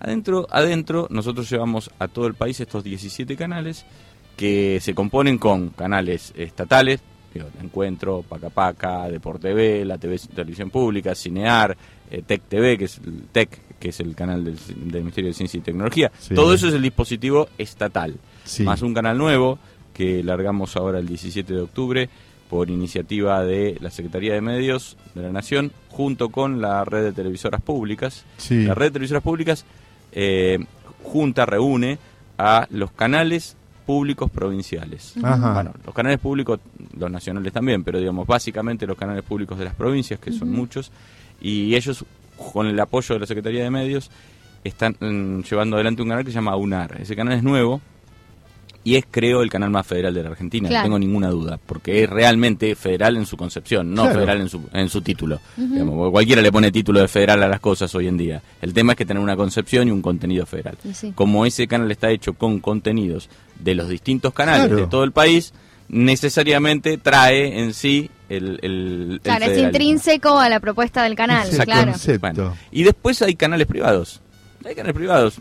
La- el, el menú, la dieta informativa que nosotros, eh, informativa no, de, televisión, que nosotros acercamos a todo el país, tiene un poco de todo. Hay unos canales internacionales, hay canales de noticias de acá. No, hay- pero mira, la propuesta informativa es genial, porque mira, si vos querés pagar 5 mil pesos, Movistar eh, TV te brinda eh, un 90 y pico de canales.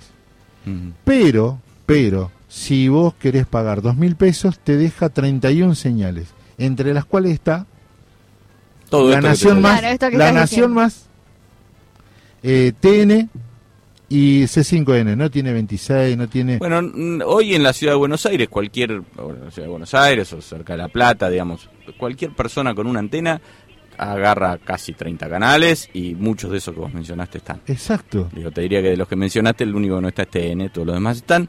Eh, tenés Canal 13, Telefe, además de la televisión pública. Digo, tenés un menú interesante, tenés La Nación Más. Eh, algunos me dirán, ¿y por qué? Y bueno, qué sé yo, hay gente que le Porque puede pluralidad interesar. de voces, ¿no? Que es justamente Sí. lo que los medios bueno. concentrados Es muy bueno que lo no aclares. También tenés Telesur, también tenés Telesur y tenés RT, ¿no? Entonces también tenemos muchas críticas. Te dicen, bueno, ¿y por qué tienen la visión oficial de la, la- Del de- de- de Rusia, ruso? la Federación Rusa?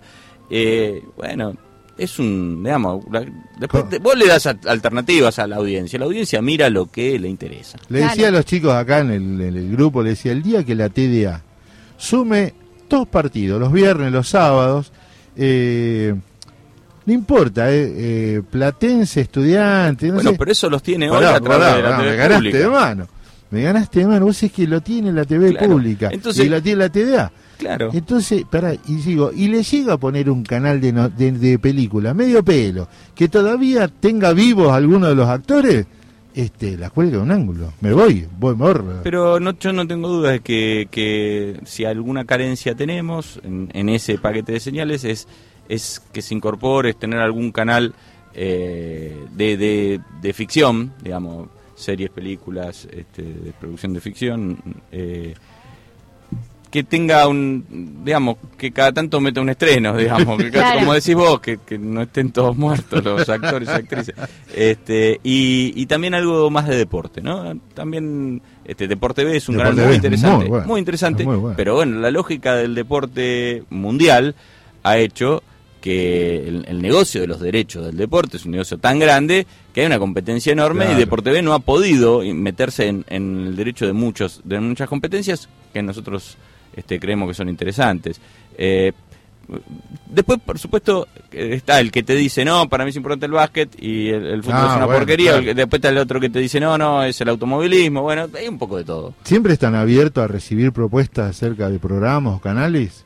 Mira, es que nosotros no tenemos canales en sí mismos. Nosotros, admi- digamos, administramos un sistema de transmisión, por eso lo digo siempre al principio. Los canales son de los canales. Si alguien quiere llevar una propuesta, que la lleve a Televisión Pública, a Deporte B, pero, digamos, pero la TDA es el sistema de transmisión. Claro. Entonces, si alguien quiere, tiene una propuesta para producir algo en Canal Encuentro, eh, va a encuentro, golpea la puerta y seguramente lo van a escuchar. Después decidirán. Pero pe- eso siempre está bien. Construir lo mismo. Construir, construir desde la UOCRA es, es uno de los canales sindicales, Sindicales. que existen. Es uno de los canales sindicales que existen. También va a construir en el paquete de señales. Eh, y, y necesitamos más canales de todo tipo, ¿no? No solo privados, no solo estatales, también necesitamos de, del tercer sector, de las organizaciones libres del pueblo. Hace poquitito el, el sindicato de prensa de Tucumán, la Asociación de Prensa de Tucumán, Sí. recibió la licencia para poner un canal al aire que ya Ah, está mira. en emisión de prueba en San, en San Miguel de Tucumán, en la capital de la provincia. Eh, bueno, acá en la ciudad de Buenos Aires, el SATSIDE es titular de una licencia que todavía no puso al aire, pero bueno, un concurso que terminó hace poco y, digamos, venía de larga data, larga, sí, sí. lo tenían guardado.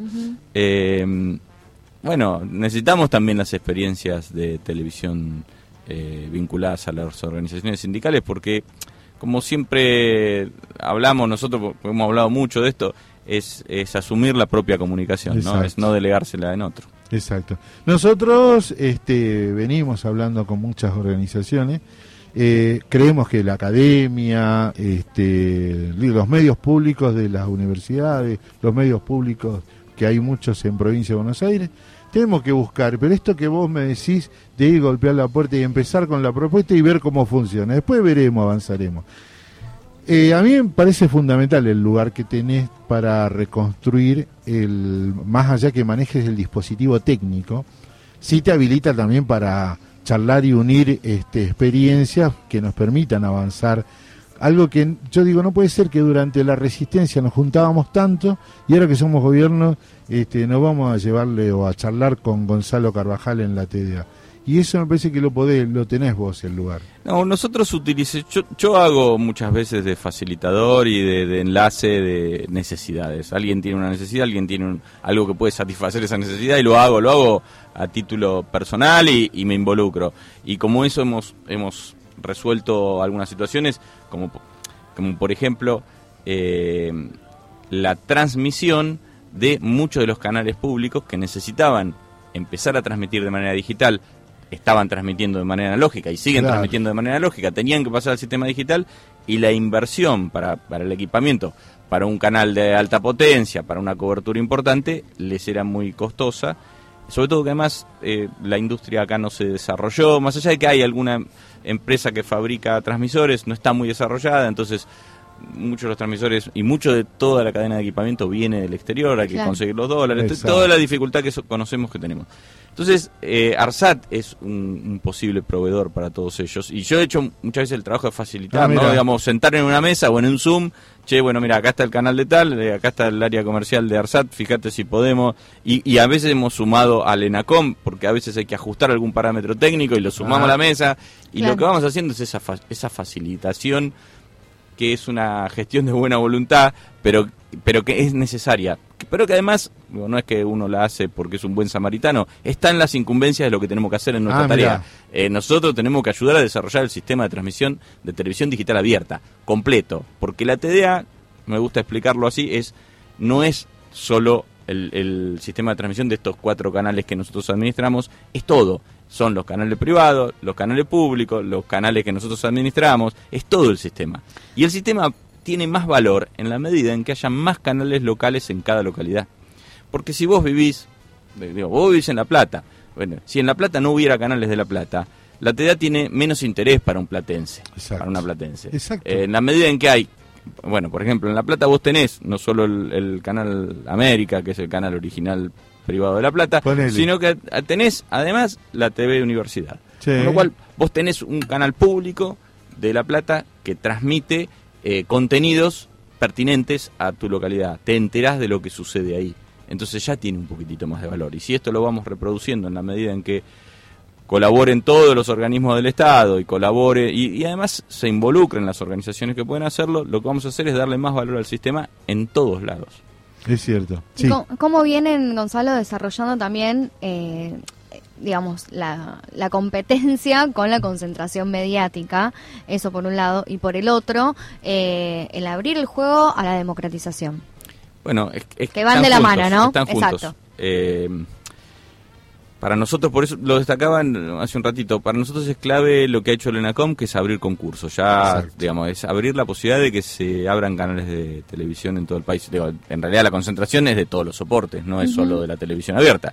Hay concentración en los pro- prestadores de televisión paga, hay concentración en los prestadores de telefonía celular, hay concentración en los prestadores de internet, de acceso a internet, hay concentración en la radio, hay concentración en la televisión abierta. Pero hay distintos tipos de concentraciones, porque vos tenés la concentración de los dueños, de, digamos, de, de los grupos que tienen muchos medios en sus propias manos, pero también tenés concentración de la pauta publicitaria que se distribuye masivamente en Buenos Aires, el área metropolitana y un poquitito más, en los canales, por ejemplo, de esta zona. También tenés concentración de producción, porque, ¿qué pasa? Muchas veces se produce mucho en Buenos Aires y mucho de eso se reproduce en otros Claro. lugares. Entonces, las concentraciones tienen distintos niveles que uno podría ir abordando y, y viendo cómo se hace para cada, para cada una de ellas eh, una, una resolución. Por ejemplo, una en la que nosotros estamos abord- a- a- tratando de abordar y, y tenemos que encontrar el agujero al mate, eh, hoy estamos en el agujero al mate, pero ese no lo encontramos todavía,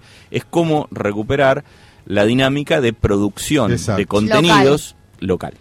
Cosa que se hizo, se hizo en algún momento, se hizo en el gobierno de Cristina y se dejó de hacer cuando, digamos, vino el gobierno que siguió y todavía no se ha recuperado. Ah, Hubo concursos para producciones de televisión, el plan Renacer Audiovisual, que se está pues, produciendo hoy, en este momento, con ese plan, que es un plan que se hizo entre la Secretaría de Cultura, eh, la Secretaría de Medios, pero eso no ha tenido continuidad y, y fu- fundamentalmente no ha tenido despliegue federal. Y eh, ahí necesitamos nosotros, eh, porque necesitamos que se produzca en origen. Cuando empezamos a mirar a UNAR, porque este canal que, que nació el 17 de octubre pasado y que, que tiene contenidos de las provincias, yo me sorprendo, porque yo tengo el televisor prendido en la oficina todo el tiempo y por- voy cambiando los canales para ver cómo se ve. eh, Digo, lo tengo sin volumen, estoy lo tengo ahí como un acompañamiento y estoy pispeando qué hay. Y me sorprendo en Aunar, en Aunar con una pantalla que me, me entusiasma y me, me, me hace mirarla. Y cosas que yo, por supuesto, no sabía que tenía, que había. Y también el prejuicio un- de uno, uno lo acepta, el prejuicio de, che, no debe haber buena producción en el interior. Porque hay pre- porque uno Claro, tiene su prejuicio. prejuicio, está atravesado por prejuicio Sí, permanentemente. claro, y, y todo el día me sorprendo y se lo digo a una compañía, Rosaura Audi, que, que es la compañía que se cargó al hombro el- ese desarrollo. Se lo digo todos los días, le digo, la verdad que me sorprende esa pantalla. Es realmente el canal más federal y es una pantalla muy atractiva. Bueno, no tiene un noticiero, no es la idea, no es hacer un canal de noticias, es un canal que reproduce las mejores producciones. La que cotidianeidad, cada- Sí, claro. y que lo, mejo- lo que cada canal eh, selecciona como lo mejor que tiene, ¿no? Claro. che, esto se lo quiero mostrar al mundo. Claro. Brillante. Y, y, y vos es que, eh, anécdota vinculada a eso, y, y que tiene que ver con la expansión del- de la televisión digital y con la llegada real de la televisión digital. Eh, un, un conductor de un programa de gastronomía, de cocina, de la televisora pública de Tierra del Fuego, de Ushuaia, eh, es un personaje divino, mm, que, que- que cocina muy bien, un tipo grandote, corpulento.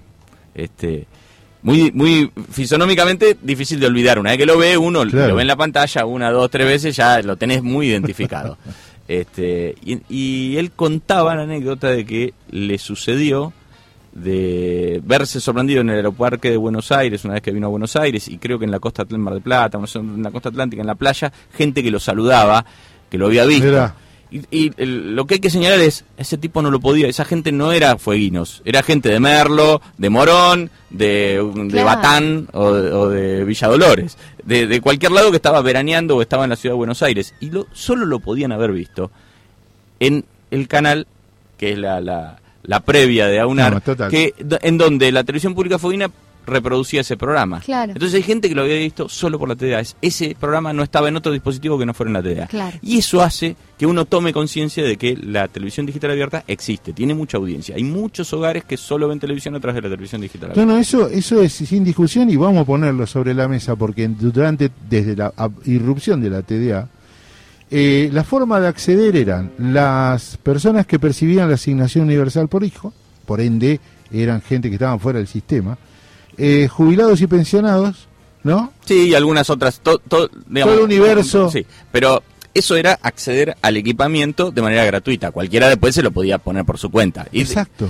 Lo, lo que también la evolución tecnológica lleva a que también se democratice. Porque cualquier televisor La que alguien se apropiación.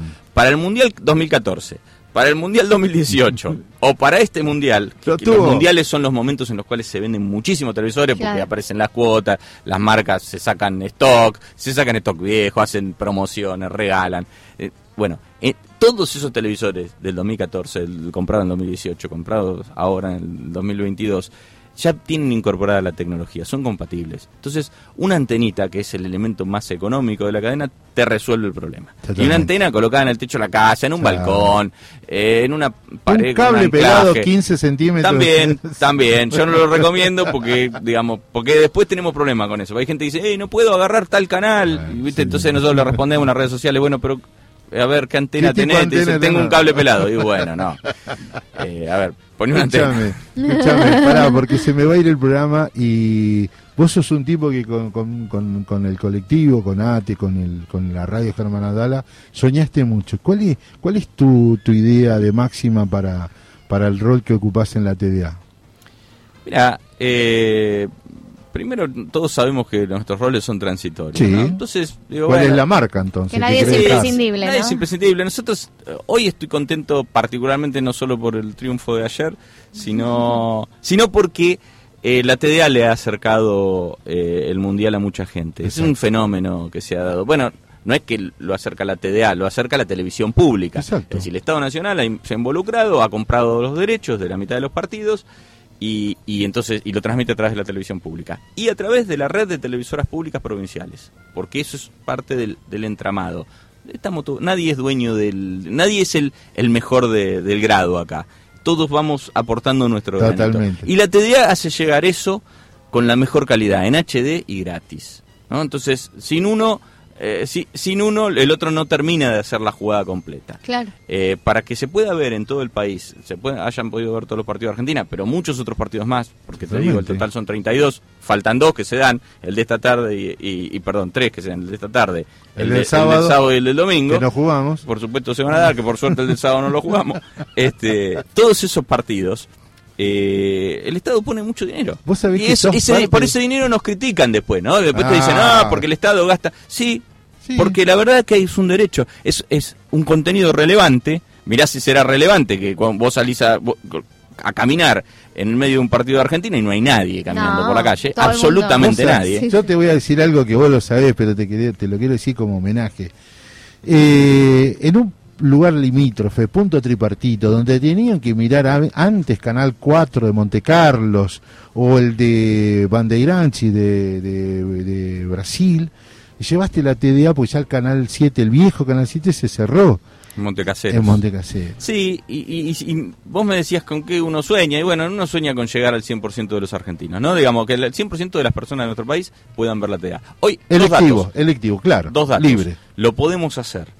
Hay, hace falta recursos, que los tenemos que conseguir, pero se puede hacer. Se puede hacer porque tenemos un dispositivo satelital que permite el, el mismo sistema de, de- de- o sea, la misma cantidad de canales de manera satelital, como si fuera un DirecTV, digamos, una Claro. antena parabólica en el techo de la casa con un sintonizador. Ese sistema está, ese sistema está funcionando. El problema es que digamos, eh, tiene un costo, digamos, importante cada, cada equipamiento. O sea, eh, antena más receptor satelital es un costo importante. Si uno lo multiplica por una cantidad enorme de hogares, estás hablando de números grandes. Pero, pero hay que encontrarle soluciones creativas a eso. Ese es un camino. Y el segundo es un dato que no quiero dejar de decirlo y es que las mediciones que hemos hecho ahora durante el Mundial nos muestran que el 25% de la audiencia de la televisión pública de los partidos viene por la TDA. Claro, lo ven desde Entonces, la TVA. en- y esto solo medido en el área metropolitana de Buenos Aires. Si Bueno, pudiéramos claro. medir en el resto del país, totalmente. seguro que sería un número más grande. Es un porcentaje bastante elevado. Es muy alto. Sí, sí, sí. O sea, es satisfactorio. Claro. Hermano del alma, eh, nosotros te hago a través de la radio Germán Abdala de Tecapital, la radio central.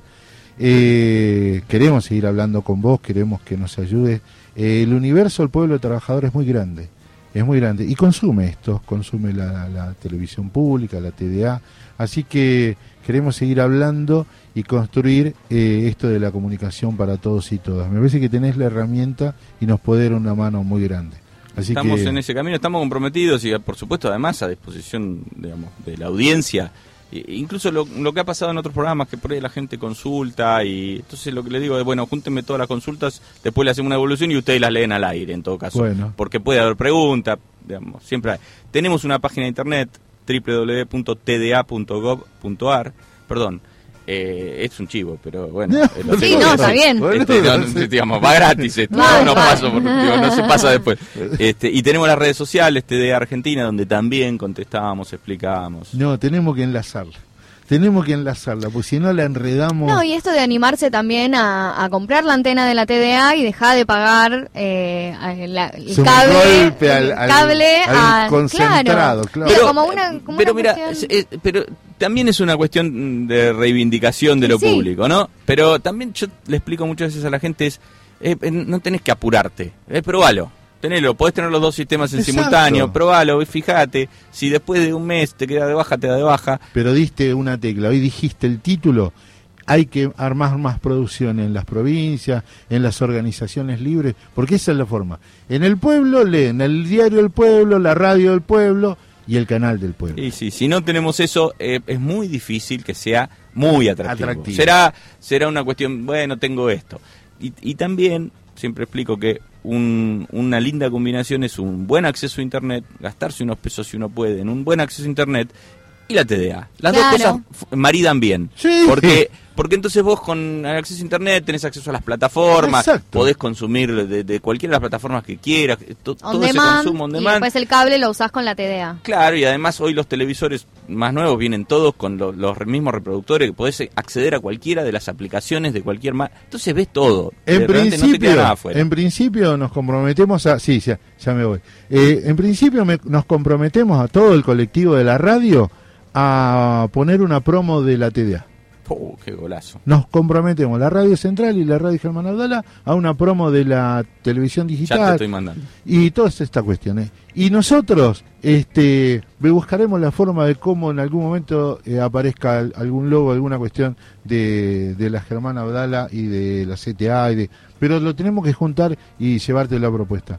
Gonzalo, para mí una alegría tenerte y, y gracias por venir. No, al contrario, gracias por invitarme. Muchas gracias. Bueno, esto ha sido el agujero de mate. Este Martín, quedamos en sus manos, muchísimas gracias. Te vino a saludar la profesora Chabela Peicé, así que bueno, hasta mañana, muchas gracias.